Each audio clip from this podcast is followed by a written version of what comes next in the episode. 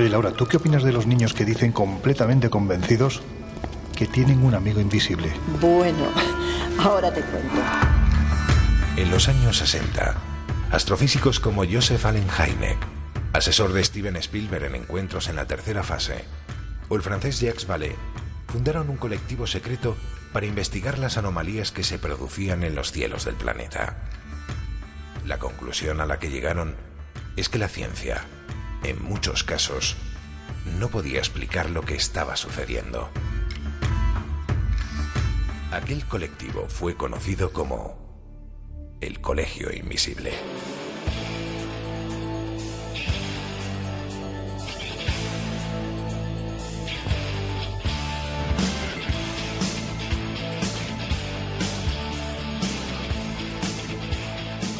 El Colegio Invisible, con Lorenzo Fernández Bueno y Laura Falcó en Onda Cero.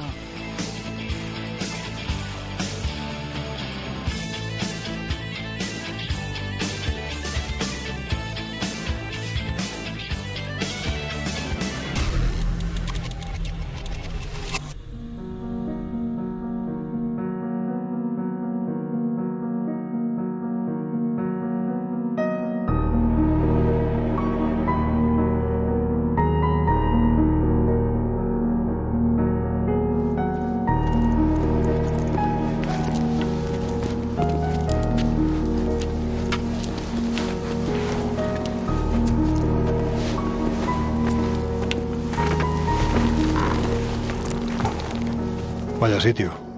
Está hecho trizas. Y además está fresquito, así que Miguel tiene que estar encantado. No dejáis que uno se acostumbre a lo bueno. Hace unos días estábamos en Canarias, tan tranquilos, disfrutando de un clima estupendo. Y nada, y aquí estamos, en estos ambientes que, que le gustan tanto a Lorenzo, en el medio de un edificio en ruinas.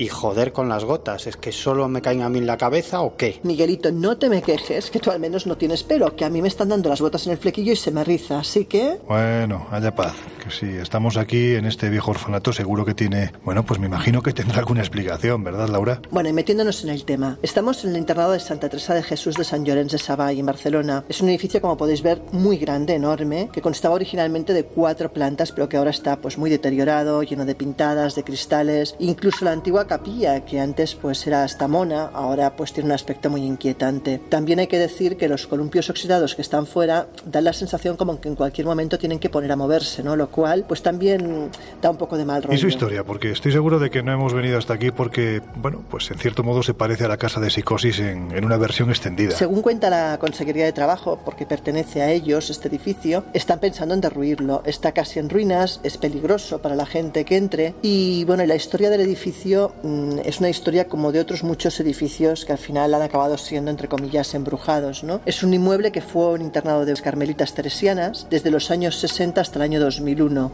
Cuando se cerró en el 2001 estuvo durante unos, una serie de años siendo guardería municipal. Sin embargo, pues ahora está completamente abandonado y fue a partir de ese abandono que empezaron a pasar pues todo tipo de cosas porque, bueno, tanto los investigadores de cosas paranormales como los vándalos pues se, se apropiaron del inmueble. Dicen que a nivel de psicofonías es un sitio donde se graban muy fácilmente. Se graban sobre todo las voces eh, casi que reclaman justicia, ¿no? Voces de niñas que se supone fueron maltratadas en el lugar. Y es que la historia del lugar viene por esos derroteros, es decir, cuentan que las monjas de Santa Teresa de Jesús, que se supone que velaban por el bienestar de esas niñas huérfanas, pues no es lo que hacían precisamente. El edificio estaba partido en dos. A la izquierda estaban las que eran huérfanas, era una zona restringida y más abandonada, donde únicamente entraba una monja, como mucho un médico. Y a la derecha había otro tipo de niñas, niñas con menos restricciones. Normalmente, según comentan antiguas internas o antiguas personas de la zona, eran niñas más que huérfanas problemáticas, niñas que se la aislaban un poco de, de su hogar. ¿no? El caso es que las apariciones vienen incluso de esa época. Cuando esto todavía era internado, cuentan que una noche una de las, de las niñas vio pasar un cura cuando en la zona no hay curas, nunca ha habido de hecho hombres en el edificio. Otra cuenta, por ejemplo, que despertó a medianoche y vio como dos monjas la observaban fijamente, pero al incorporarse desaparecieron ante sus ojos. El caso es que, según dicen, las apariciones pues hace tiempo que están presentes en este lugar. Bueno, pues, pues qué alegría, lo que a mí más me gusta de- del mundo de las cosas extrañas. Pues eso, una buena mezcla de fenómenos extraños en un sitio con pinta bastante sórdida y encima con niños entre medias. Mm. Bueno, que tampoco es para tanto, ya verás cómo no es tan grave.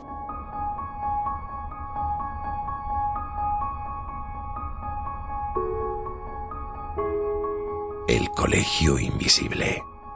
El periodismo de misterio ya está aquí, en Onda Cero.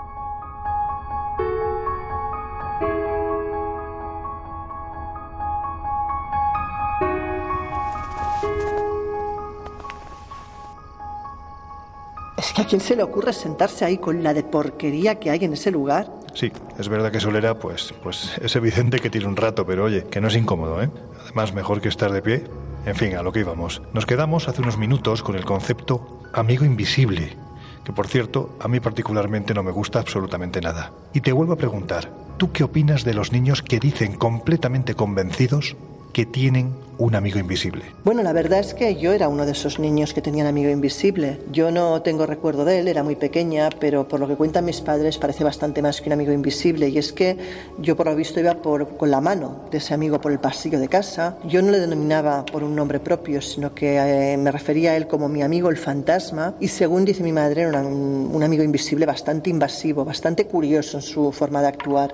Con lo cual cabe pensar que igual fuera algo más y que no fuera más que el preludio pues, de las cosas que luego me seguido pasando. Pero te voy a contar cuatro casos más diferentes al mío, ¿no? Uno es una niña que tiene tres años y que dice que tiene una amiga que se llama Kelly y que dice que esa amiga pues vive dentro del armario de su habitación. El caso es que lo que cuenta la niña es que la amiga esta pues de vez en cuando sale, juega con ella, se siente en la mecedora, bueno, lo típico hasta ahí de un amigo invisible, poco preocupante, ¿no? Dos años después, un día está están los respectivos padres viendo una película, en particular la película Annie y eh, están ante la escena en que la hija se, se, convierte y los ojos se ponen completamente negros. El caso es que en ese momento la niña entra en el salón, los padres para la película, como diciendo, ostras, esto no tendría que estarlo viendo, pero la niña, en vez de estar asustada o preocupada por lo que está viendo, le dice a su madre, así es, Kelly. Y la madre dice, ¿perdón? ¿A quién te refieres? Y dice, sí, la niña muerta que está dentro de mi armario. Claro, imagínate el cuerpo que se le queda a la madre, ¿no? Otro caso, hablamos de un niño de siete años cuyo padre preocupado pues comenta que su hijo tiene un amigo invisible, que este amigo invisible por lo visto es bastante más mayor que un niño, es un adulto, un hombre con barba, un hombre además de aspecto un poco rafio y que el niño le llama el capitán. El caso es que eh, el niño un día asustado, preocupado, le dice a su madre que su amigo invisible le ha dicho algo horroroso y la madre le pregunta que qué ha sido eso y el niño llorando le dice que el amigo invisible le ha comentado que él de mayor va a dedicarse a matar a personas que va a ser un asesino. Claro, imaginaos la reacción del niño. Se puso a llorar y dijo que él no quería ser eso de mayor. Y ante la pregunta de la madre de qué te contestó tu amigo invisible, él dice que no había opción, que ese era mi destino. Claro, son palabras que no te cuadran en la mente de un niño, decir su destino. O sea, es como, como un lenguaje de adultos, ¿no? La madre, pues lógicamente se quedó muy preocupada. Otro caso, por ejemplo, es el de Madison. Madison es una niña que no tenía ni cinco años cuando iban con sus respectivos padres a la boda de un amigo. Un amigo de sus padres, que era viudo, que, cuya primera mujer, que se llamaba Robin, había muerto pues, unos años antes. El caso es que yendo en el coche, de pronto el niño le pregunta a su madre, oye, eh, mamá, ¿Robin era un hombre o una mujer? La madre, sorprendida, se gira, mira a la hija, pensando de dónde ha sacado ese nombre, pero bueno, en cualquier caso dice, sí, Robin era la, la, mujer, la primera mujer de nuestro amigo. Dice, pero ¿por qué dice si es un hombre o una mujer? Era claramente una mujer. Dice, es que no tiene pelo. Claro, ahí a la madre se empezó a asustar. Pero acto seguido la niña dice, es que nos está acompañando a la boda, mamá.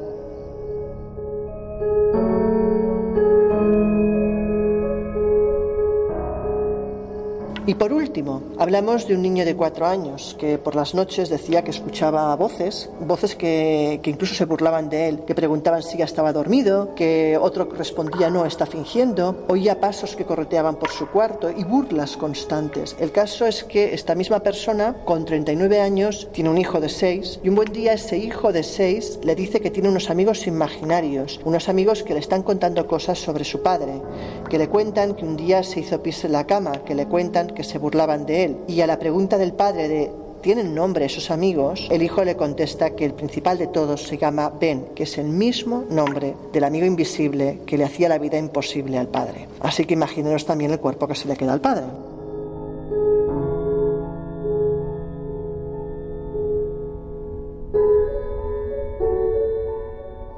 Vaya, pues, pues qué alegría. La verdad es que reconociéndome Bueno, ya lo sabéis, yo soy un sano escéptico. A mí me sigue alucinando la seguridad con la que crees en la realidad casi física de estas cosas. Entiendo que la experiencia, en este caso de años, es, es un grado, ¿no? Y, la confianza de este equipo en, en lo que tú has experimentado y, por supuesto, en lo que has estudiado es absoluta. Por eso no deja de alucinarme todavía más. Bueno, vosotros dos, ¿qué pensáis? Bueno, a ver, yo por afianzarme como siempre en mi posición escéptica y hacer un poco de abogado del diablo, hay que señalar pues eso, ¿no? Que, que, el concepto de amigo imaginario está perfectamente estudiado y catalogado por la psicología, especialmente la psicología infantil, la psicología adolescente y antes de continuar y a pesar de ello, yo he tenido ocasión de bueno, pues seguir algunos casos eh, en los que los principales protagonistas eran niños muy pequeños que efectivamente pues decían ver y comunicarse con una, con una presencia que incluso llegó a, tocarles. Una niña,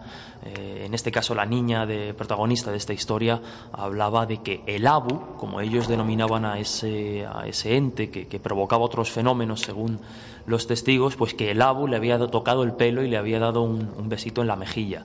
Después esa niña incluso, bueno, pues en el, en el hospital describiría también la presencia de una figura de un señor que ella no conocía, pero que efectivamente pertenecía a, a, su familia. Era en este caso el padre de su abuela.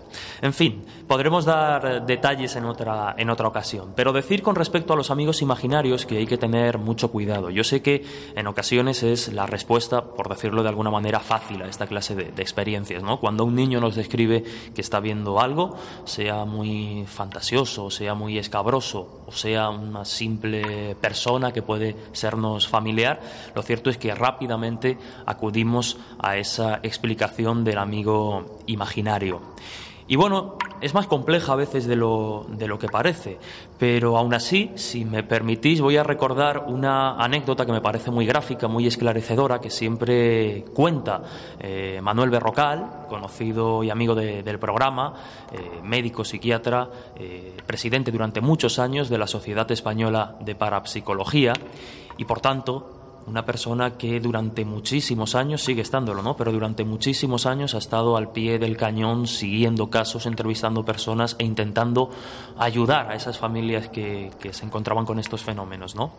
Y recuerdo que una vez llegó a, a casa de, de una señora que afirmaba que su hijo veía al demonio y no solo lo veía, sino que casi casi era su amigo, ¿no? Le hacía compañía, jugaba con él, hablaba con él y era casi pues un miembro más de la familia, en este caso un miembro invisible que existía solo a hijos del niño. Bueno, la descripción del ser era horrible. Claro, Manuel, hábil investigador, eh, con mucha perspicacia, pues lo primero que hizo es hablar con el niño, pedirle que le dibujase a ese, a ese amigo, a ese demonio que él veía, porque además el niño se refería a él como, como demonio, ¿no? De manera simpática, pero como demonio. Y bueno, después de esa entrevista previa, después de ese dibujo, la conclusión era que lo que el niño estaba viendo no era sino pues un personaje de, de bola de dragón que él había extrapolado a su a su plano físico y, casi psicológico, ¿no? Y lo tenía pues como un amigo más. Por lo tanto, nos encontramos que esta experiencia de haberla dejado ahí, ¿no? Como la descripción de un ser terrible, pues bueno, podría haber sido extraña, pero vemos que si se profundiza, pues normalmente suele encontrarse, insisto, suele encontrarse una explicación a esta clase de, de fenómenos. Sin embargo, pues también hay casos que bueno, pues por el testimonio de los protagonistas, parecen desconcertantes. Bueno, esto del amigo invisible es un fenómeno que, que, lo cierto es que causa intranquilidad a muchos padres, porque piensan que el niño puede estar sufriendo algún tipo de trastorno de la personalidad. Pero los pediatras y los psicólogos infantiles saben que este es un comportamiento muy habitual en muchos niños y que este comportamiento desaparece con el tiempo y ya está. Y también saben que con esta actitud el niño recrea una situación en la que lo controla todo, controla lo que sucede a su alrededor y esto le da una sensación de seguridad. Y también estos juegos con el amigo invisible pues le ayudan a enfrentar la soledad y también a encarar situaciones de la vida con las que va a tener que lidiar solo y además también desarrolla su autonomía. Esto desde el punto de vista de la psicología. Pero también es cierto que hay una serie de casos de este tipo que quizá, quizá nos indiquen que estamos enfrentándonos a alguna clase de percepción extrasensorial por parte del niño o incluso mm, dicen algunos, a, un contacto con el más allá. Aunque este es un tema que, la verdad es que nunca he investigado en profundidad, sí me he encontrado con algunos casos, creo que de difícil explicación. Por ejemplo, recuerdo el caso de Daniel, que, era un niño de siete años, que tenía un, amigo invisible que se llamaba David y con el que jugaba de vez en cuando. Eh, los padres me decían que incluso hablaban con su hijo este, de este amigo invisible con toda normalidad. No le regañaban ni le echaban nada en cara, pero tampoco se tomaban en serio esa situación porque lo que no querían era reforzar la existencia de ese amigo invisible en, en su hijo. Y en una ocasión los padres de Daniel le preguntaron si estaba jugando con David, que así se llamaba su amigo invisible. Y el chaval les dijo que no, que de vez en cuando jugaba con otro amigo invisible, un señor muy simpático, que siempre sonreía, que decía que se llamaba Manuel y que ese señor también aseguraba que conocía a su madre y que la quería mucho. Bueno, entonces los padres le preguntaron cómo era este hombre y él lo describió de la siguiente manera. El niño dijo que era un señor muy viejo, delgado, con una nariz bastante grande, con poco pelo y de color blanco, y que vestía una camisa blanca con rayas azules, un pantalón marrón y llevaba un bastón de madera. Y además, el, niño dijo que este, que este hombre, que este amigo invisible que solamente él veía, tenía una mancha bastante grande de color marrón en la parte derecha de la cara. Bueno, Sandra, la madre de Daniel, se quedó totalmente de piedra porque su hijo en realidad estaba describiendo a su abuelo, al abuelo de Sandra, que había muerto hacía más de 20 años. Y ella me decía que, que por supuesto no tenía ninguna foto de su abuelo en la casa y que estaba completamente segura de que el chico nunca había visto una foto del que era su bisabuelo.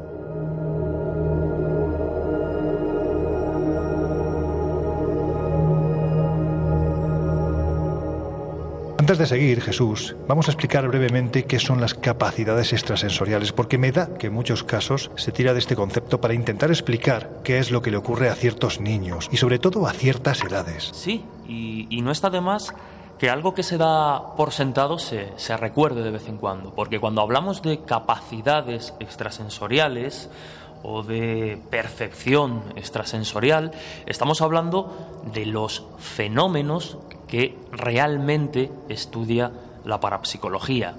La parapsicología científica, desde mi punto de vista, la, única que, existe como tal, ¿no? Con esto quiero decir que realmente cuando bueno pues eh, se nos cuenta o se nos da el testimonio de la visión de un fantasma o cosas así es un ámbito que hasta cierto punto ya sí que escapa un poquito más a la, a la parapsicología de no entrar esta a pues investigar y analizar los mecanismos mentales que han podido generar esa, esa visión. Pero por centrarnos, capacidades extrasensoriales están catalogadas, están reconocidas desde ya finales del siglo XIX, que empezaron a, investigarse, pues, entre otras cosas, por el auge del espiritismo y los fenómenos asociados a él, ya hemos hablado en alguna, en alguna ocasión, y que, bueno, pues cogen un, un auge importante, sobre todo porque se estudian y, como digo, se catalogan, pues ya a mediados del siglo XX con el padre de la parapsicología moderna, Joseph Rhein. Hay dos claros grupos y habría que decir que, bueno, se podrían definir como capacidad extrasensorial aquella interacción de algún modo de la mente con, la, con la, materia sin eh, pues, eh, utilizar el canal de los sentidos conocidos y clasificados, esto es el tacto, la vista, el olfato, el oído, en fin. Es decir, tendríamos acceso a determinada información por un canal anómalo, un canal extraño. Aquí, por ejemplo, ahora hablábamos los dos detalles, estaría la telepatía, ¿no? Es decir, el poder tener información sin comunicarnos oralmente, ni por escrito, ni nada. O, por ejemplo, en los fenómenos eh, de psicoquinesis, pues ya nos encontraríamos los poltergeists, es decir, se presupone una interacción de la mente sobre, pues, moviendo objetos que están en el plano físico. Como digo, nos encontraríamos dos claros grupos dentro de estas eh, capacidades o percepciones extrasensoriales. Por un lado tendríamos, pues, como ya hemos citado, ¿no? la conocida telepatía, esa comunicación mente a mente. Dentro de estas percepciones extrasensoriales estarían también los fenómenos de visión remota, es decir, pues saber de un acontecimiento a, distancia. Aquí no tiene por qué haber un, emisor telepático, es decir, simplemente de repente se accede a una información, a un suceso, a un hecho que está produciéndose a una distancia prudencial que queda fuera de los márgenes del sujeto que, recibe esa información. Tendríamos la precognición, que sería adelantarnos a un suceso, sería pues eh, tener conocimiento de un evento futuro, es decir, de repente nos llega una visión de algo que va a pasar puede ser, pues no lo sé, puede ser algo positivo, normalmente sabemos muchos casos pues de una muerte, un accidente o el típico, ¿no? Aquello de, más explicable por la casualidad que por la precognición, pero aquello de pensar en una persona que llevas, eh, con la que llevas sin hablar muchísimo tiempo y de repente, pues recibes la llamada de esa persona. Y también estaría dentro de, los, eh, de la percepción extrasensorial la retrocognición, es decir, saber de un evento pasado, pues al estar en contacto con un objeto, rescatar cierta información, pues estando en un lugar, por ejemplo, ¿no? Aquí también entraría el concepto de impregnación, en fin. Y luego ya hablábamos también, ¿no? Por cerrar un poco el círculo de los fenómenos psicoquinéticos que si partimos de la base que son producidos por la mente del sujeto, también estaríamos, pues no, cómo ese sujeto es capaz de eh, modificar, de actuar sobre la materia, ya pueden ser objetos de gran tamaño, aquí estaríamos pues con la macropsicoquinesis y nos encontraríamos pues fenómenos como los casos poltergeist, ¿no? Cuando vemos o describen que se mueve un armario o que ha movido una mesa, en fin.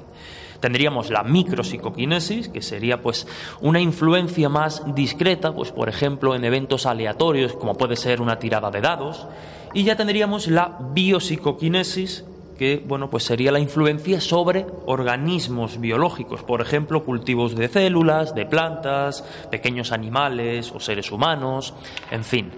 Esto parece ser, eh, por eso muchos han llamado sexto sentido, ¿no? que tiene una especial actividad un especial desarrollo en la infancia y principalmente, y así lo recoge la bibliografía, en la adolescencia. Así que, bueno, pues ahí quedan. E insisto, son fenómenos de los que hay estudios, de los que bueno, pues se han conseguido obtener variantes significativas en determinadas estadísticas, es decir, no son grandes resultados, pero al menos rompen la, la probabilidad, rompen al azar y nos están dando un indicio de que, bueno, quizá nuestra mente pues tenga capacidades que aún no comprendemos del todo.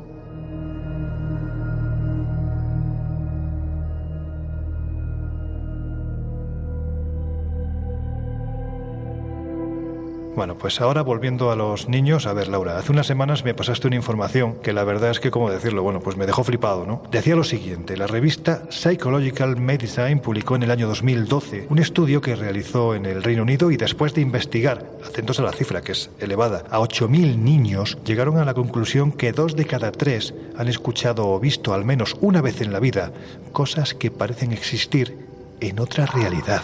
Esto, ¿cómo decirlo? Es que esto es tremendo.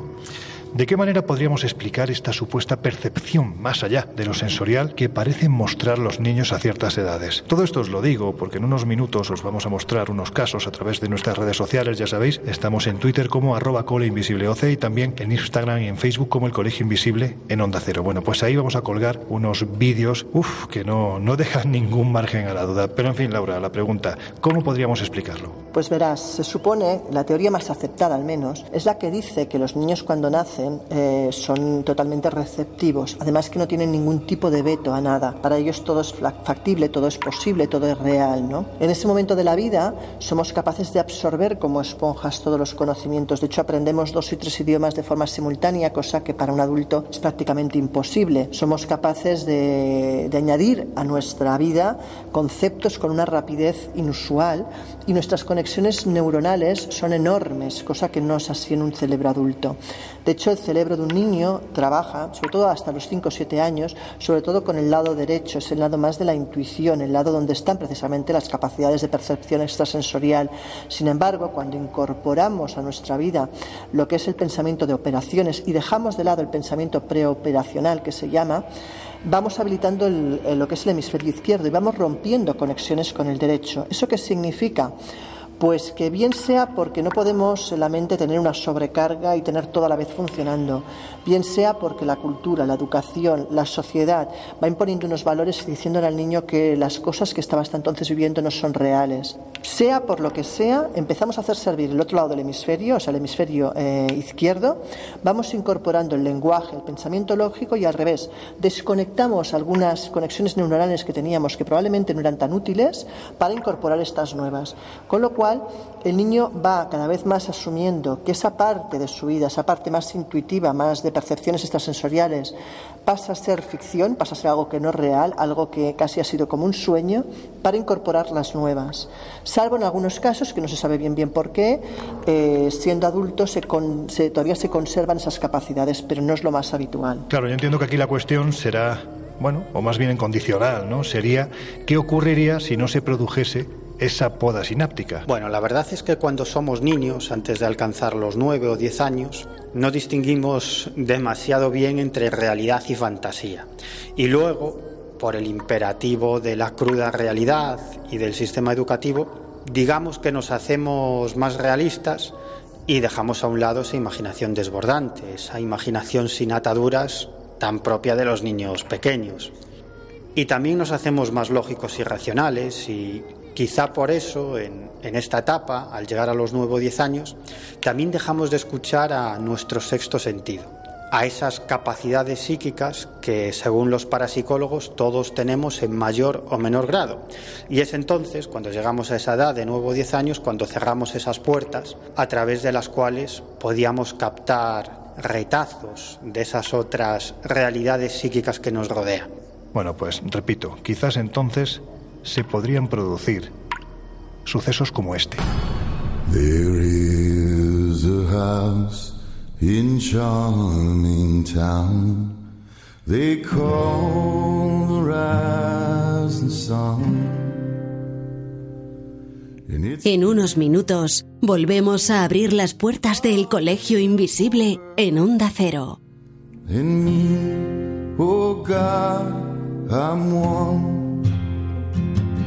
If I listen to my mama. Lord, I'd be home today. But I was young and foolish, handsome rider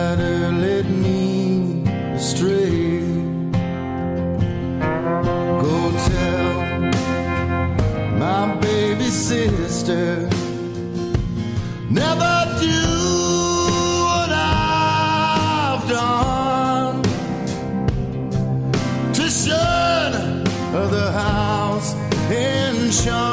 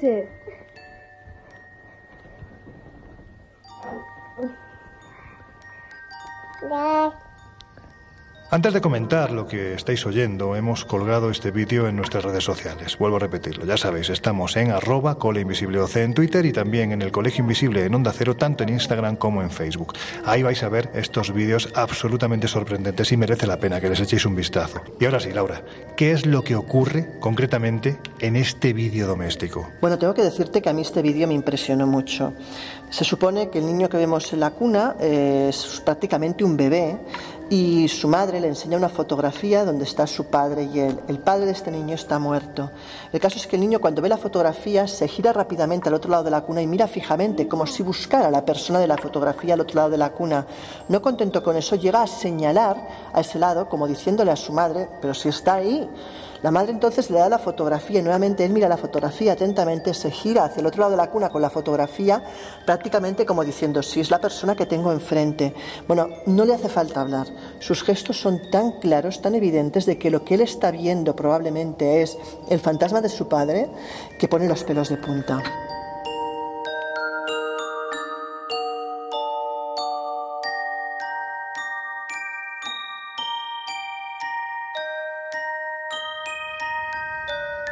Otro vídeo más. Este que ya lo he visto antes, bueno, pues para mí es simplemente espectacular. La verdad es que te pone los pelos de punta. La conclusión a la que se llega después de verlo es que o la madre está loca por enseñar a la hija a hacer esas cosas, o realmente ocurre algo que no somos capaces de explicar, salvo que acudamos a una hipótesis trascendente. Vamos a escucharlo y si te parece, Laura, lo vamos comentando. Where you waving at?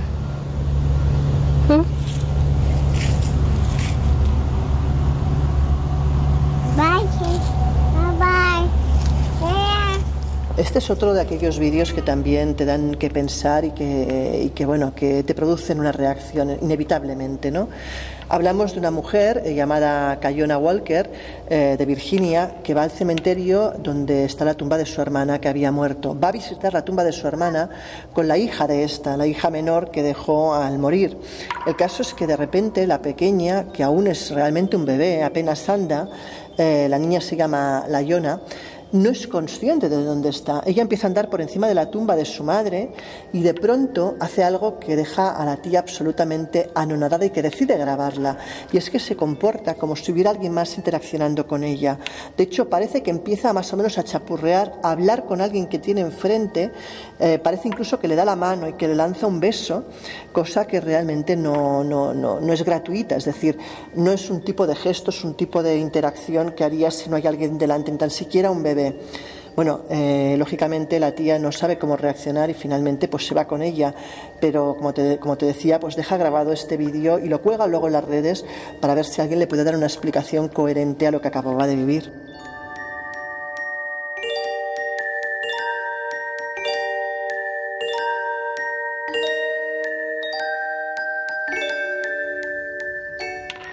Este es el típico momento en el que se tira del tópico para decir que una imagen vale más que mil palabras. Así que acercaros a nuestras redes sociales porque de verdad que los vídeos son para flipar. Además, así también, bueno, pues palpamos vuestra opinión eh, alrededor de los mismos porque evidentemente nosotros no tenemos ni mucho menos pretendemos tener la verdad absoluta. Y en este caso sí estaría bien someter a vuestro debate, a un debate público, estos vídeos que aparentemente no son montajes. Y vosotros, los miembros más antagónicos del Colegio Invisible, ¿qué pensáis? Pues... Eh, eh, insisto, pienso que, a mí a veces estas cosas me, desconciertan, ¿no? Recordáis que antes hablaba de, un caso, uno de, los que he podido seguir, en los que había involucrados dos, dos, niños pequeños. En este caso, el mayor, cuando digo mayor tenía tan solo unos tres años, fue el que en cierto modo abrió un poco la veda de estos fenómenos extraños que empezaron a, asolar a la, a la familia Y él, de repente, también en, un cementerio, pero antes, en el colegio incluso, comienza a decirle a sus amigos, a sus maestras, que, bueno, que él ve a, una, a un ente, a una figura que él denomina Abu, y que él juega con él en el patio, en el parque y demás. Cuando le preguntan que quién es ese Abu, que dónde está, él responde que, que el Abu está en la luna.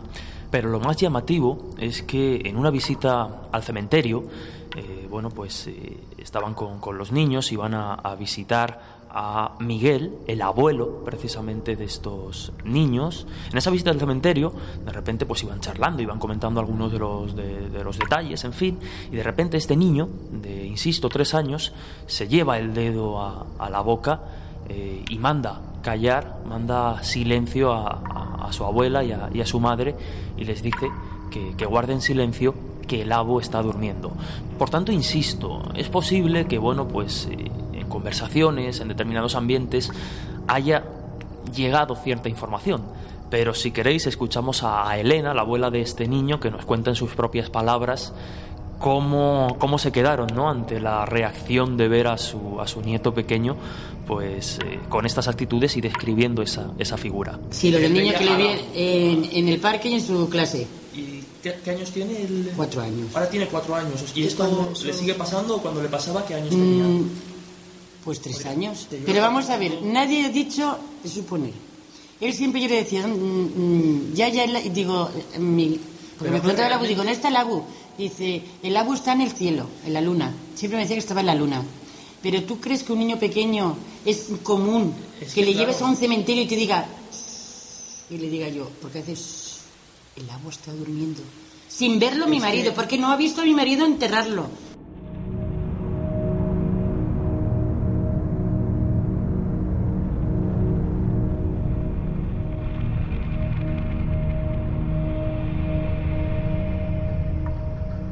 La verdad es que no tengo ni la más remota idea de lo que está pasando por la mente de, de, estos niños, que sí parecen estar comunicándose con alguien invisible, con alguien que solamente ven ellos. Y me parece muy llamativo ese vídeo en el que la madre le da a un niño que debe tener dos años o menos la foto de su padre fallecido y el niño enseña esa foto a, a una presencia invisible que él solo ve sin dejar de mirar a su madre y señalando hacia ese punto de la habitación donde está esa presencia aparentemente invisible. Bueno, yo no sé si estos chavales estaban de verdad contemplando a sus familiares fallecidos o no, pero si es que no, debería ser que sí, porque solo pensar en, en esa posibilidad, en que somos inmortales, que de algún modo seguiremos existiendo para siempre, pues yo no sé a vosotros, pero a mí me da mucha más esperanza y mucha más fuerza para encarar esta vida, sobre todo en momentos muy complicados.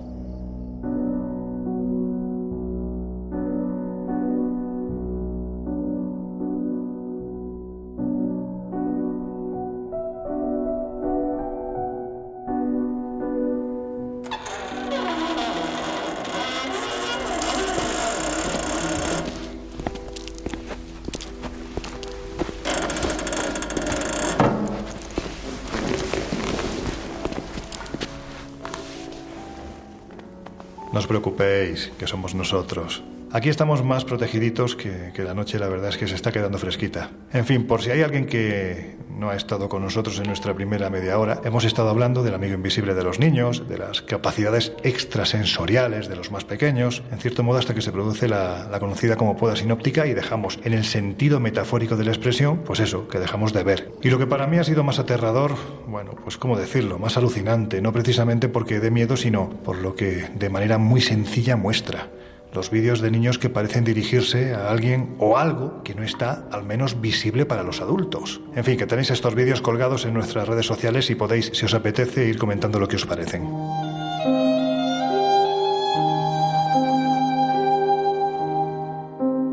Otro de los asuntos que desde siempre han estado vinculados a los niños son los ángeles de la guarda. Ahora os contaremos algún caso en los que parece que nada tienen que ver con lo que rápidamente nos viene a la cabeza, pues es un angelote con cara de buena persona que siempre va detrás de nosotros. Ahora vamos al meollo de la cuestión. Porque para muchos, las misteriosas damas de blanco que han sido vistas en algunos lugares, y no os hablamos de esas que a decir de la leyenda pasean su pena por algún que otro castillo, serían lo más parecido a estos ángeles de la guarda. Al menos su forma de actuar, bueno, pues así parece indicarlo. Os pongo un ejemplo. Situémonos. Arroyo Sujayar, una pedanía que pertenece a Yeste, en Albacete. Es un sitio tranquilo, por lo que es de suponer que en el año 1979, cuando apenas era un camino de montaña el que llegaba hasta la aldea, pues lo debía de ser aún más. Nada habría sacado de su anonimato a la diminuta población de no ser por la historia que protagonizó una pequeña del lugar, llamada Antoñita Tamayo Beteta, que por aquel entonces, para más datos, tenía apenas cuatro años. El 29 de diciembre cuando los habitantes de Arroyo Sujayar estaban más preocupados por los preparativos para la Nochevieja que de otras cuestiones, y los niños pues se dedicaban a lo que hacen los niños, a corretear por las callejas, entonando villancicos, algo inesperado ocurrió. De repente nadie supo qué había pasado con la pequeña. Sus padres empezaron a recorrer la aldea, cada casa, cada rincón, pero no aparecía. La intranquilidad inicial dio paso a la desesperación. Antoñita, la niña de cuatro años, había desaparecido. No tardó demasiado en ponerse en marcha el operativo de búsqueda. Evidentemente, bueno, pues eh, entre los integrantes de este operativo, aparte de los propios habitantes eh, voluntarios, decenas de voluntarios del, del propio pueblo, se encontraban los miembros de la Guardia Civil. También había gente de poblaciones cercanas. Eran conscientes de que los minutos corrían en su contra. La madrugada caía como una losa y con ella la temperatura descendía varios grados bajo cero. Y eso todos lo sabían, pero nadie lo decía. Era incompatible con la vida, y mucho menos con la vida de una niña tan pequeña.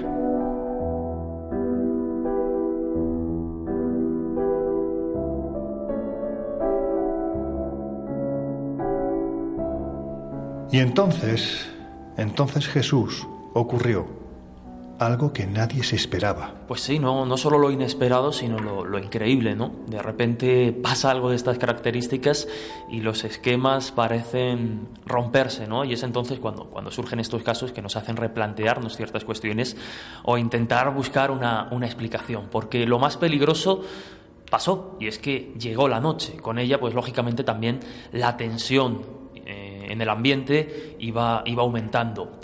Los familiares se negaron en, rotundo a suspender la operación de búsqueda y durante horas pues estuvieron eh, buscando noche y día a pesar de que bueno las autoridades advertían de lo peligroso de, estar buscando a determinadas horas sin conocer la zona al detalle porque bueno es una zona tremendamente abrupta hay peligro de caer en una cima de perderse en fin. Pero aún así no podían abandonar no no no podían dejar a, la pequeña a, su suerte, porque conforme las horas iban pasando, el destino de la niña pues se iba eh, transformando en, mal augurio y se iba poniendo cada vez más oscuro. Fueron por rutas, fueron por cimas, fueron por cuevas, eh, bueno, patearon toda, toda la zona durante tres días y bueno, lo cierto es que a las 48 horas de búsqueda muchas personas ya habían perdido la, esperanza por las circunstancias, ¿no? Eh, pero aún así, lo extraño, lo, lo inesperado, como decíamos, sucede, ¿no? Y cuando menos esperanzas había es cuando pasó lo que pasó.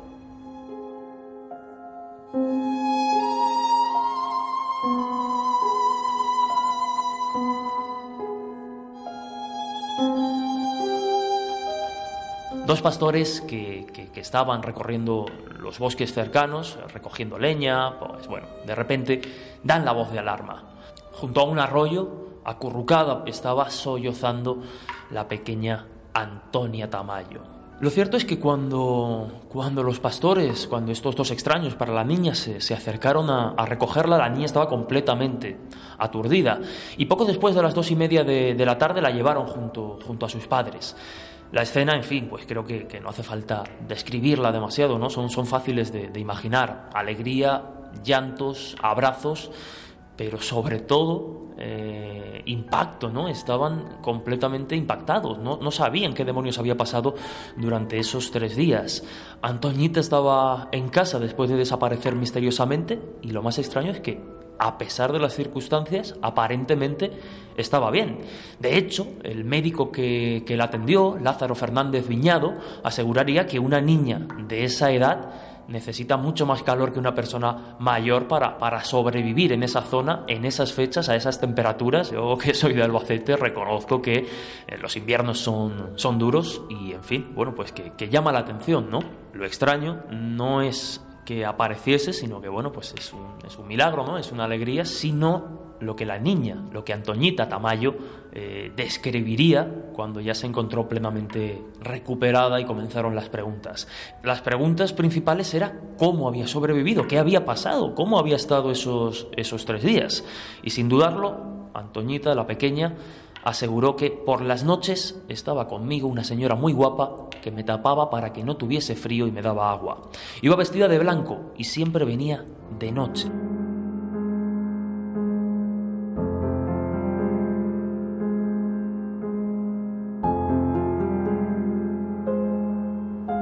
No es el único caso ocurrido en, ese tiempo, principalmente en la década de los 70 y parte de los 80. Estamos hablando de niñas, en su mayoría, que desaparecen en extrañas circunstancias y que al regresar aseguran haber estado en compañía de unas misteriosas damas de blanco, que además las han ayudado. Miguel, el caso de Carmen Romero, la conocida como Niña de Teba, quizás sea otro de los más célebres, ¿verdad? Especialmente porque aquí parece que uno de los temas favoritos precisamente de, tus investigaciones y de, y de tus trabajos, en eh, bueno, pues yo creo que es el tema con el que todo el mundo te identifica. El tema ovni también parece que sobrevuela esta historia, ¿no? Bueno, el caso de la niña de Teba es tremendamente interesante. Teba es una localidad malagueña y la protagonista de esta historia se llama Carmen Romero.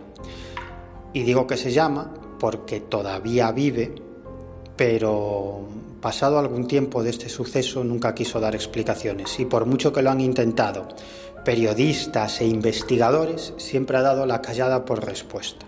Este caso sucedió en el mes de septiembre del año 1975, cuando Carmen Romero tenía 13 años. Ella caminaba de noche por este pueblo, por Teba, acompañada por una amiga, Dolores Morales, y en un momento determinado pues vieron que en el cielo había una luz, una luz que se dirigió hacia donde se encontraban las niñas. Carmen se acercó a esta luz y su amiga más miedosa, Dolores, echó a correr. Total, que esa bola de luz de pequeño tamaño se acerca a Carmen, que la coge entre sus manos y a partir de ese momento, según contó luego la niña, perdió la noción del tiempo. El caso es que estuvo desaparecida durante aproximadamente 22 horas. 22 horas en las cuales todo el pueblo estuvo buscándola. Y ella lo único que dice es que en cuanto tocó esa bola de luz, perdió la noción del tiempo y lo siguiente que recuerda es que estaba entrando en el pueblo acompañada por una pareja, por un hombre y una mujer. Los dos eran altos y rubios. Ella hablaba español, él tenía el pelo largo, barba y bigote y solo recuerda que la señora le, le, le decía, ahora te vas a tu casa y pronto volveremos a vernos. En su momento, Carmen, que era una niña de 13 años, pues efectivamente respondió a las preguntas de psicólogos, de médicos, de periodistas, pero pasado algún tiempo no quiso contar nada del asunto. Así que no sabemos si, si pasados los años Carmen Romero volvió a encontrarse con, esos, con esa pareja tan extraña que la acompañó hasta la entrada del pueblo. Por hacer un resumen, Laura, que entiendo quizás puede ayudar a comprender que no se trata de, hechos aislados. Vamos a comentar brevemente algún caso más de desaparición de niño o niña que durante unos días aseguró haber estado en compañía de misteriosas damas de blanco, damas benefactoras. ¿Quién sabe si eso a lo que llamamos ángeles de la guarda? Pues te voy a contar tres casos, no sé cuál de ellos es más espectacular, en cualquier caso son muy llamativos. El primero, eh, hablamos de una niña, una niña que se llama Lucy, y la cual de pronto pues eh, se cae de la calzada, se, mete debajo, debajo de un coche, sin embargo sale indemne, completamente intacta. Cuando la llevan al hospital, la examinan, no hay ningún tipo de herida, no hay nada en la niña, cosa que realmente es inverosímil. Y de hecho, mientras le están haciendo pruebas, radiografías y escáneres, ella le dice al médico que dónde está el hombre de blanco. El médico se la queda mirando y dice, soy yo, pensando que se refería a la bata. dice, no, no, no. Dice, el hombre de blanco que brillaba, el hombre de blanco que estaba conmigo cuando yo estaba debajo del coche. El médico se queda un poco parado, hace ver que no oye lo que le está contando la niña, pero la niña insiste, vuelve a preguntar, ¿dónde está el hombre de blanco que me ha acariciado la cara y me ha cogido de los brazos diciendo que no iba a dejar que el camión me aplastara? Bueno, pues imaginaros la reacción de, de la familia cuando se enteró de esta historia, ¿no?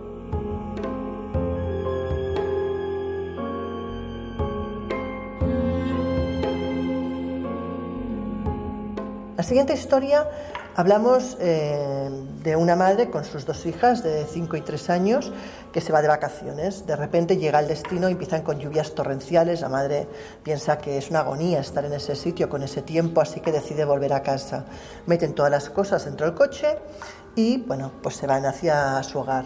El caso es que en mitad del recorrido la lluvia se vuelve tan violenta y el viento tan fuerte que la madre empieza a sentir verdadero miedo porque no ve nada, nota que el coche le resbala y no sabe qué hacer, si parar, seguir o cómo, cómo gestionar la situación.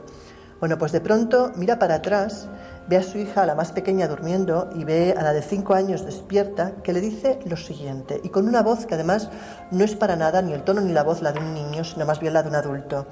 Le dice lo siguiente, no te preocupes mamá, los ángeles están aquí y han venido para ayudarnos.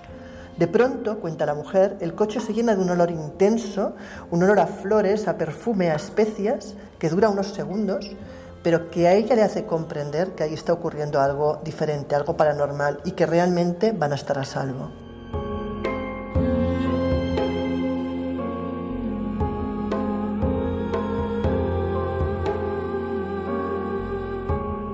Y el tercer caso es un caso que además apareció en las noticias que también me llamó muchísimo la atención.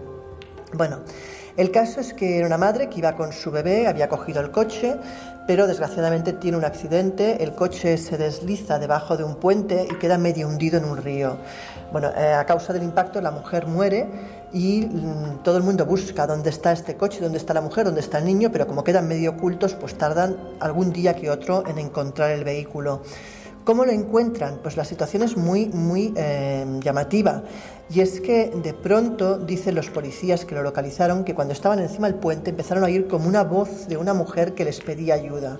Una voz que de hecho les guía hasta el lugar donde está el coche. Cuando llegan al lugar ven que la madre está muerta y que el bebé está a punto de ahogarse. De hecho lo desatan, lo cogen y cuando ya están fuera de peligro empiezan a plantearse que quién era esa voz, si era bien el fantasma de la madre o quizás un ángel de la guardia que les estaba alertando de que el niño estaba allí. En cualquier caso, los médicos nos explican ni cómo el niño no murió de hipotermia, ni cómo ni tan siquiera se ahogó o tuvo el más mínimo daño, con lo cual cabe pensar que algo sobrenatural actuó en aquella situación.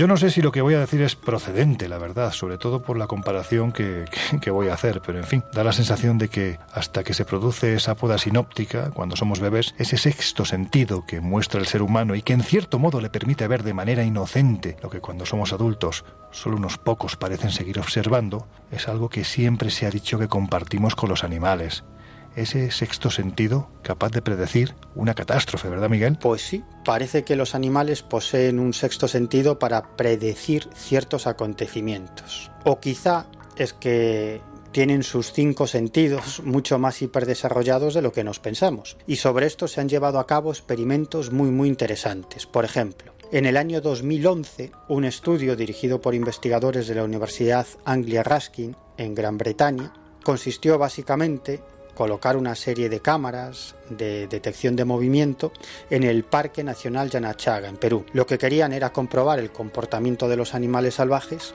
ante un próximo terremoto.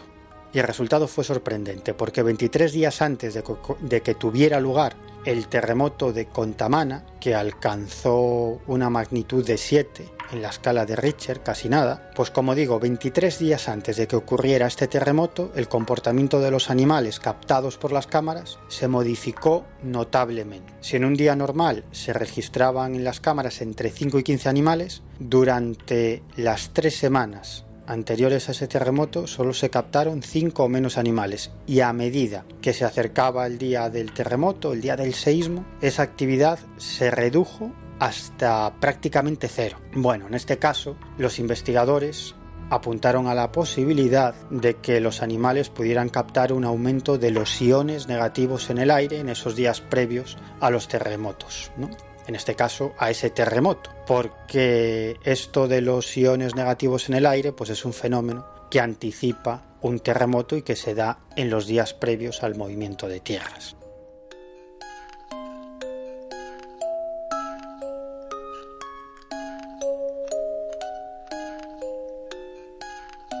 Pero bueno, independientemente de esto, yo creo que todo el mundo que haya compartido vida con un perro o con un gato sabe que estos animales son capaces de anticipar la llegada a casa de sus amigos humanos. Y sobre esto, un prestigioso biólogo llamado Rupert Sheldrake llevó a cabo una serie de investigaciones fascinantes que luego publicó en un libro titulado De perros que saben que sus amos están de camino a casa, que publicó en España la editorial Paidós. Y, y en este libro, pues eh, ofrece las conclusiones de los miles de casos muy documentados que investigó y que evidencian según Sheldrake, las capacidades psíquicas de los animales, sobre todo de perros y gatos, pero por su libro también pasan loros, caballos y otros animales domesticados. Y de los numerosos casos que estudió Sheldrake y su equipo también destacan aquellos en los que el perro pues muestra inquietud o cambia sus hábitos ante la próxima llegada de su amigo humano a casa, a pesar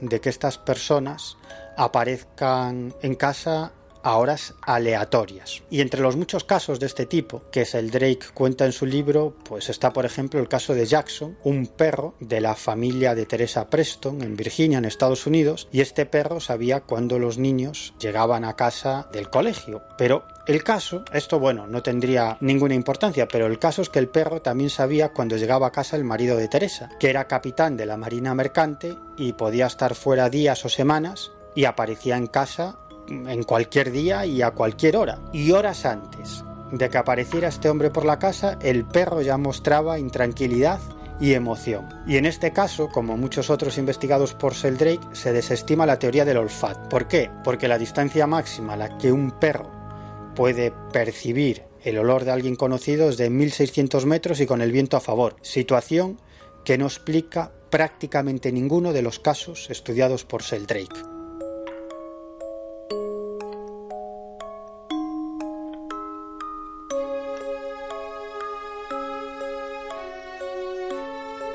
A ver chicos, os voy a hacer una pregunta, bueno, pues que soy consciente que tiene difícil respuesta, porque en ese sentido las religiones parece que la tienen muy clara. Del mismo modo que compartimos con los animales ese sexto sentido, podemos decir que eso que llamamos alma, no en el sentido religioso, sino en el más espiritual, también es algo que tienen los animales? Bueno, como bien señalas, yo no, yo no hablaría de alma como tal, porque eso nos llevaría a la eterna cuestión. Y aquí, pues Miguel, Laura y yo tendríamos que, discutir de si efectivamente existe el alma tal como la hemos representado, la hemos imaginado. Pero bueno, si hablamos de alma espiritual como conciencia animal, como ser conscientes de que los animales eh, tienen interioridad y, viven y sufren determinadas emociones que, no somos dueños de, ninguna especie ni, deberíamos explotar eh, de manera abusiva y de manera amoral a los animales para nuestro beneficio. Entonces, creo que en los últimos años ha habido un cambio de paradigma, ¿no? Y como decía, pues hemos sido conscientes, o cada vez quiero pensar que somos más conscientes de que, de que esa interioridad, de que los animales, ya sean mascotas o, bueno, pues otra clase de, animales, ¿no? Pues eh, sufren, sienten y, de alguna manera, pues eh, llegan a establecer una relación que podría hacernos hablar, pues sí, de, alma, ¿no? En cierto modo. De hecho, bueno, pues hay ramas de la ciencia como la etología, la zoopsicología o la antropología evolutiva que, han puesto en, eh, en, valor esta, esta cuestión, ¿no? Que nosotros no somos sino, bueno, pues un mono desnudo que ha desarrollado conciencia que estaría relacionado, a muchos la han relacionado con, con el alma. Pero bueno, como digo, eh, sí que es cierto que, que, hemos sido conscientes de esa, de esa interioridad, de esa vida psíquica y se ha establecido lo que podríamos decir que es lo llamativo, ¿no? Que entre especies diferentes se establezca esa armonía psíquica animal humano, sobre todo pues con, mascotas, ¿no? Las más comunes, perros o gatos. Y hay, bueno, pues casos verdaderamente asombrosos, como por ejemplo el de los animales o las mascotas que recorren miles de kilómetros para localizar a su dueño, el de aquellos que, que, esperan ante la tumba del que fue su dueño cuando, cuando éste fallece, esperándolo casi casi eternamente. Entonces vemos cómo hay actitudes que, que demuestran que el animal es capaz de establecer una relación emocional más potente de la que nosotros podamos eh, intuir o podíamos pensar, sobre todo, insisto, hace unos años. Bueno, yo estoy convencida de ello, estoy convencida de que los animales tienen alma. Fíjate que incluso la ley del karma lo contempla, porque según la ley del karma, todos tenemos alma y de hecho vamos evolucionando. Se supone que venimos de ser criaturas al principio mucho más eh, limitadas, primitivas, como serían algunos animales, y vamos evolucionando hasta llegar a perfeccionarnos como ser humano para trascender, ¿no? Aunque la verdad es que a veces cabe pensar que están más evolucionados algunos animales que algunos seres humanos, pero bueno, pero esa es la teoría.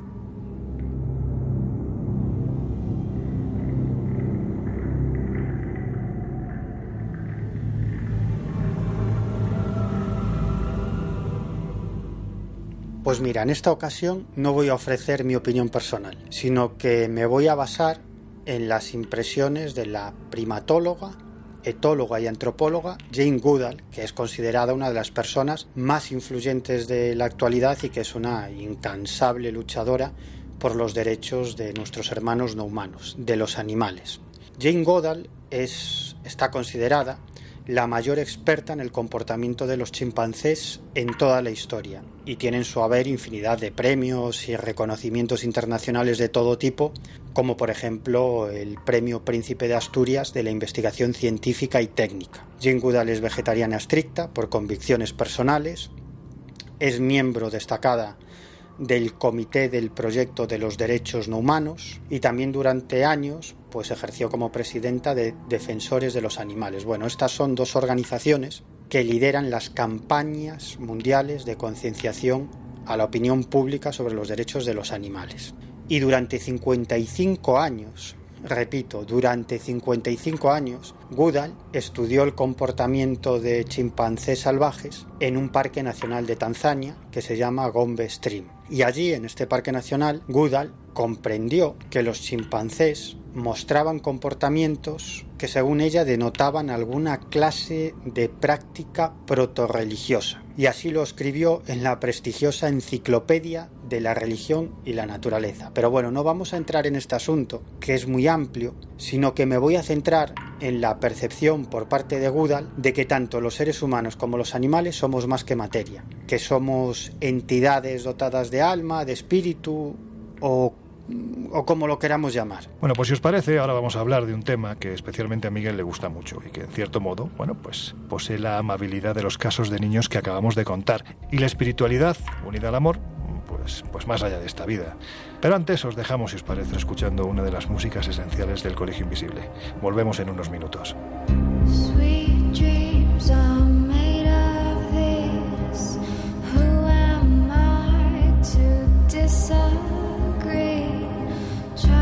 El Colegio Invisible en Onda Cero.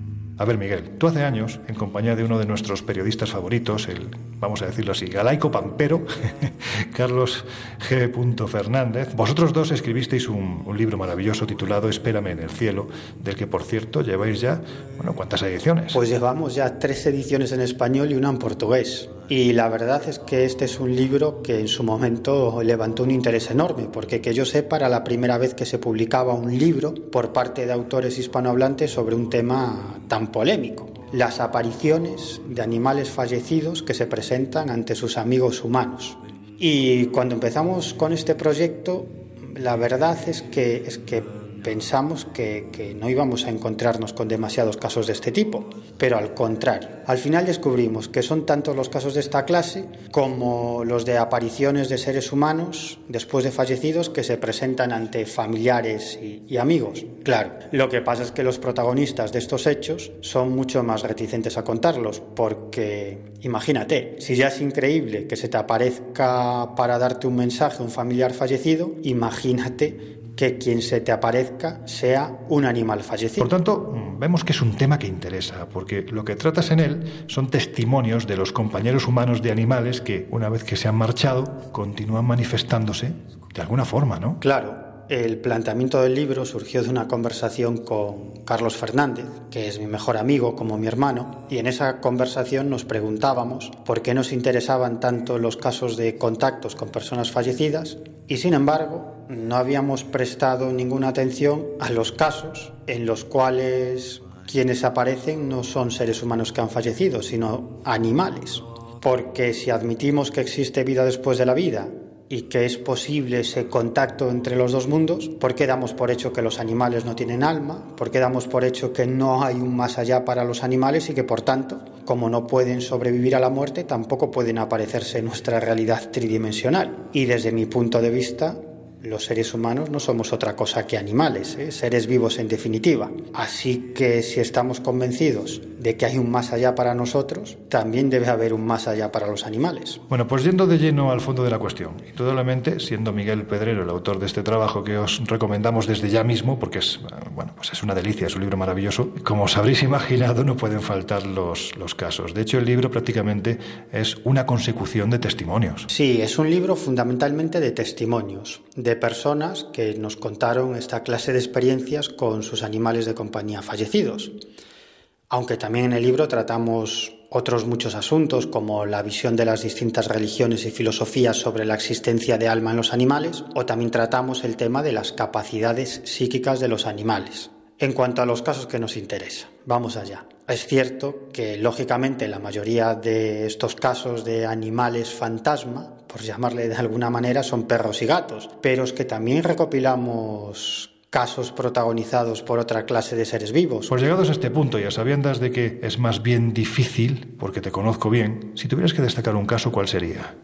¿Cuál es ese suceso que te ha conmovido especialmente? Bueno, me resulta difícil escoger, porque fueron tantos los casos que recopilamos en su momento y tan distintos unos de otros, pero bueno, me voy a quedar con el caso de Yumara, una pastora alemán que tenía una enorme afinidad con su amiga humana, Mari Carmen Páez. ¿Por qué? Porque Yumara le había salvado la vida a Mari Carmen. Mari Carmen había, había sido sometida a una intervención quirúrgica y como consecuencia de esa intervención quedó bastante afectada de la vesícula y esos problemas de salud le provocaban en ciertos momentos desmayos, perdía la conciencia y si no recibía atención médica podía incluso llegar a, fallecer. Y en una ocasión, después de comer, cuando se estaba vistiendo para ir al trabajo, pues mm, sufrió esos problemas de salud derivados de, de esos problemas en la vesícula y perdió la conciencia. Y Yumara, esta pastora alemán lo que hizo es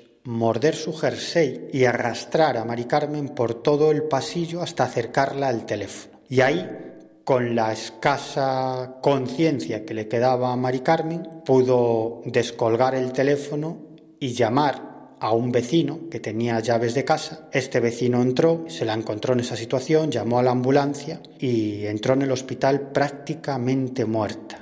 Se salvó de milagro gracias a la acción de Yumara. O sea que fijaros si no hay afinidad. Y poco después de que Yumara falleciera, comenzaron a suceder en la casa toda una serie de fenómenos extraños. Por ejemplo, Yumara cuando vivía tenía una pelota de tenis y cuando este animal falleció, lo que hizo Mari Carmen fue ocultar esta pelota de tenis dentro de una caja en lo alto de un armario. Mari Carmen vive sola y en unas cuantas ocasiones, cuando entraba en casa, se encontraba esa pelota de tenis en el medio del salón justo donde estaba la cesta de Yumara cuando, claro, cuando vivía, ¿no? Y esto le sucedió en varias ocasiones. Incluso escuchaba el ladrido del perro en casa. Es más, varias amigas de Mari Carmen pudieron escuchar el ladrido de Yumara. Yo tuve la oportunidad de hablar con una de ellas y alguna de esas amigas incluso salió por piernas de la casa. Pero el primer fenómeno extraño sucedió al poco tiempo del fallecimiento de Yumara. Bueno, pues llevaba pocos días muerta mi perra,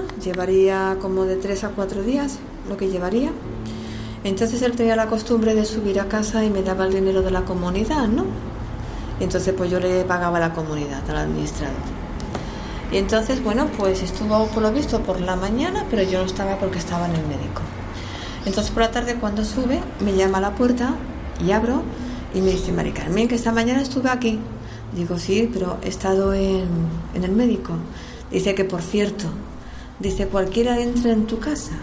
Vaya la leona, dice, no vea qué forma de ladrar. Dice, cuando toqué la puerta, dice, cualquiera entra en su casa. Dice, que además me dijo, por cierto, ¿dónde está? Y entonces le dije, es que ha muerto. Dice, ¿cómo va, cómo va a estar muerta? Si yo esta mañana estaba aquí y yo la he escuchado. Si eso era, si es que era como un león ladrando. O sea, en cuanto llamé a la puerta empezó a ladrar muy fuerte. Y le pregunté, ¿estás seguro que cuando has llamado, estás seguro? Y me dijo, Mari Carmen, que sí, que era tu perra. Y mi perra pues llevaba muerta pues tres o cuatro días. Pero él la escuchó.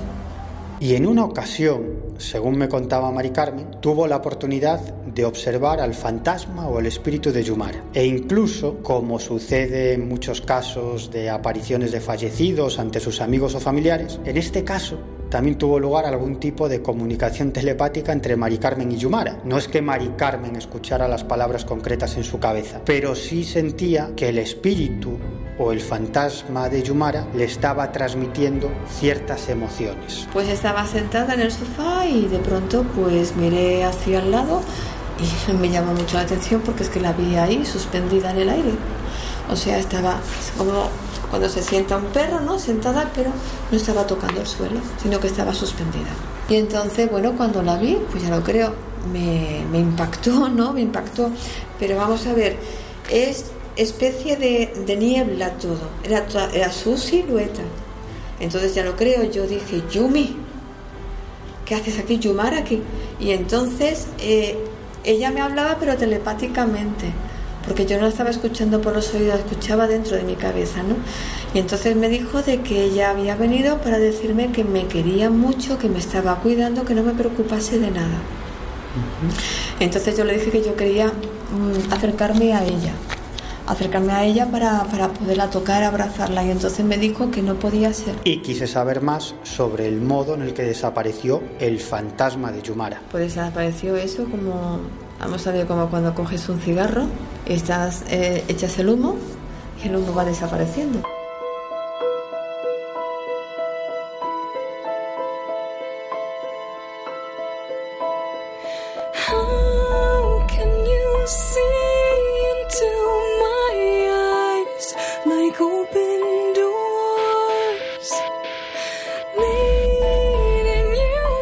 El Colegio Invisible. Los jueves de una y media a tres de la madrugada en Onda Cero.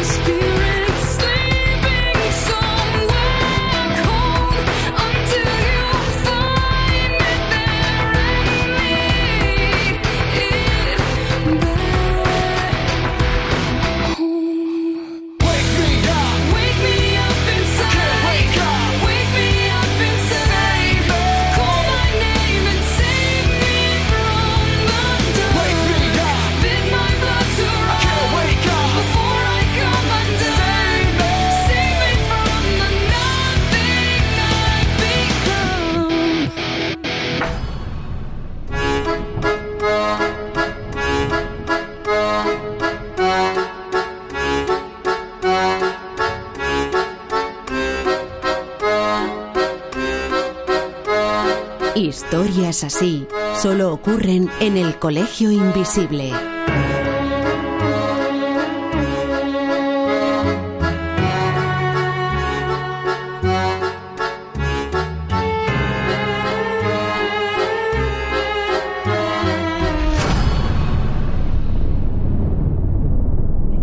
sunshine when he's gone.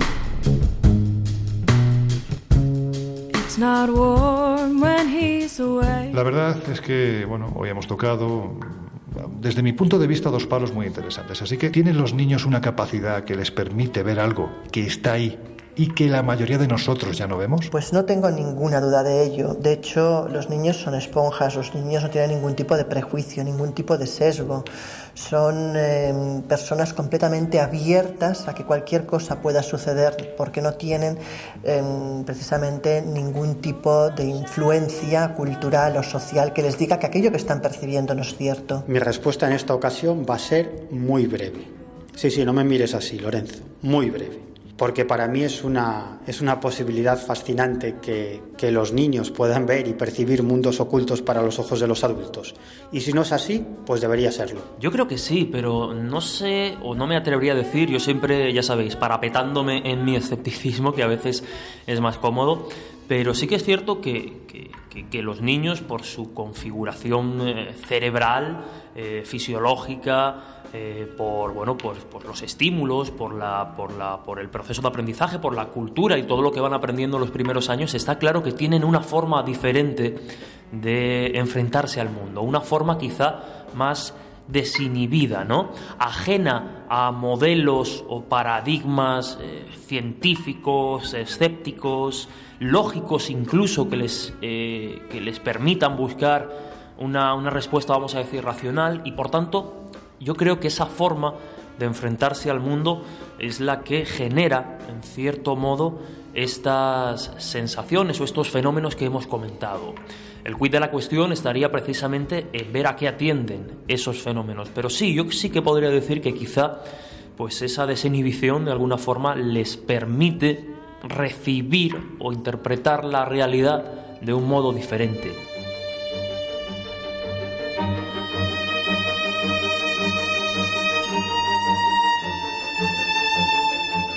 Bueno, pues cuando estamos a puntito de cerrar las puertas del Colegio Invisible, deciros lo que os comentamos siempre, que en estos siete días nos podéis encontrar en el kiosco con la revista Año Cero Enigmas, que son 116 fantásticas páginas llenas de investigación, de aventura, de muchísimo misterio, de historia heterodoxa, de conspiraciones, en fin, todo aquello que normalmente los medios de comunicación no suelen contar. Yo no sé si por miedo o por lo que sea, pero ahí está, el Año Cero. Y por supuesto también os podéis acercar a nuestras plataformas digitales, espaciomisterio.com y también Viajes Donde os estamos contando, por ejemplo, que en el fin de semana de Halloween nos vamos ni más ni menos que al Castillo del Buen Amor, que es un sitio realmente fascinante, encantado. Ahí cuentan que la sucesión de fenómenos paranormales, todos ellos generalmente amables, pues son constantes y así lo refieren los propios dueños del castillo. Allí nos iremos el fin de semana de Halloween, recorreremos gran parte de Salamanca y del norte de Cáceres en su aspecto lógicamente más mágico y misterioso, pero haremos noche como os digo, en este castillo y allí, en una noche tan especial, valga la redundancia, como es la de Halloween, pues no faltarán buenas historias que tienen mucho que ver pues con una madrugada, yo creo que única, ¿no? a lo largo del año.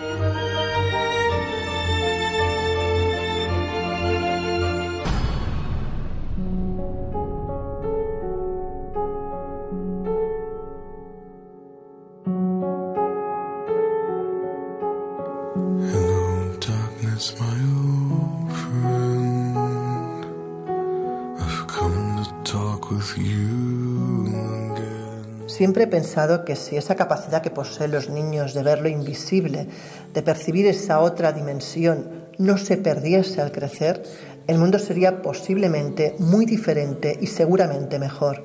Para empezar, porque perderíamos el miedo a la muerte. Y también perderíamos el miedo a la pérdida de los seres queridos, porque sabríamos que no existe un adiós, que solo es un hasta pronto, pero sobre todo porque ser conocedores de esa otra vida nos convertiría en seres más espirituales, en seres conscientes de que hay un después y que lo material no importa, al menos no en el grado en que la sociedad lo valora.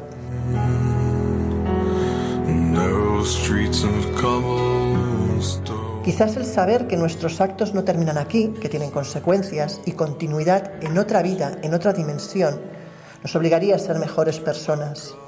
Por otra parte, sabemos que los animales poseen unos sentidos mucho más desarrollados que los nuestros, y eso los lleva a oírnos a distancias increíbles, a rastrear olores en grandes terrenos y, por qué no, a percibir cosas que la vista que el oído humano no pueden.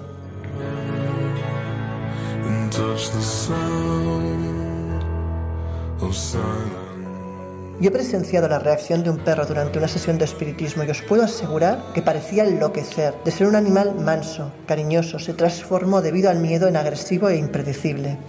Y como colofón diré que no tengo duda alguna que como nosotros, estos adorables seres también tienen alma. Y como por desgracia viven menos que los hombres, algunos deciden seguir a nuestro lado, haciendo honor a esa fidelidad que los caracteriza, aunque no sea en carne y hueso.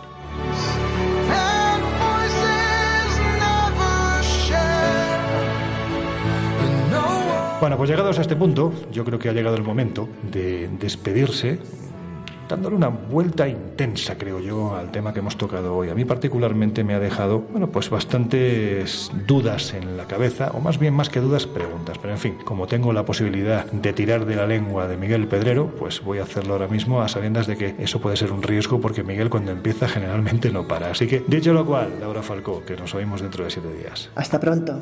Amigo Miguel, mm, me despido de ti porque tenemos que hacerlo en antena, pero no te vayas que seguimos hablando. Venga, un abrazo fuerte. Pues venga, un abrazo. Hasta la próxima aventura. Jesús Ortega, el Benjamín del grupo, el gran escéptico, escéptico sano, como debe de ser que nos oímos dentro de una semana, amigo. Hasta la semana que viene, querido equipo. Un placer, como siempre, viajar, viajar junto a vosotros. Un abrazo. Y a vosotros y a vosotras ya os dejamos en las fantásticas manos de la voz de la madrugada, del gran José Luis Salas. Así que ya sabéis, a partir de ahora comienzan no sonoras y nosotros no nos vamos a dormir, continuamos con nuestra tertulia y además eh, seguimos escuchando a nuestro querido compañero Salas. Así que, dicho esto, nos despedimos por una semana, nos volvemos a oír dentro de siete días y tan solo desearos, como decimos siempre, que seáis muy, muy felices.